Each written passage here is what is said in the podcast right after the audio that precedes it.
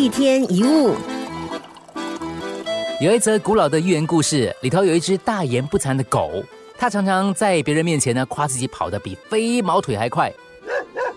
这一天，这只狗追一只兔子，追了老半天却追不到，于是同伴们就笑它：“你没有用，又说你跑得比飞毛腿还快。”这狗就开口说话了。你们要明白一点，我追兔子纯粹是为了好玩，但兔子却是为了生存。狗之所以不尽全力，是因为它觉得无关紧要啦，但对兔子来说却是性命攸关的大事，这是决心的问题。你的能力只能发挥到你愿意做的程度，所以很多时候很多人的失败是因为根本就没有全力以赴。美国前总统卡特在自传当中提到。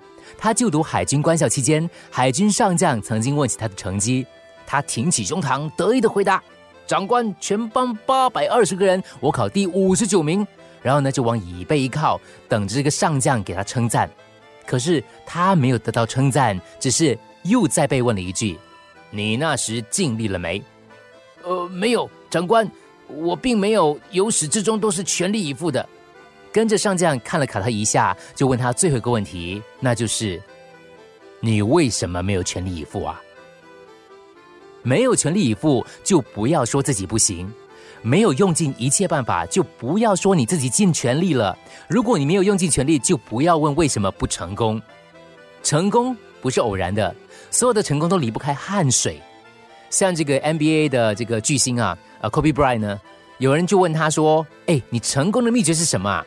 他就说了，因为我看过每天早上四点钟洛杉矶的样子，为什么呢？因为过去十多年来，每天早上四点，当大多数人都在睡梦当中的时候呢，他就起床去训练房练习了。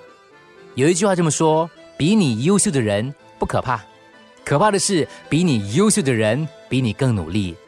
那些比你厉害的人还比你勤奋，你有什么理由不努力？你有什么理由不全力以赴呢？一天一物。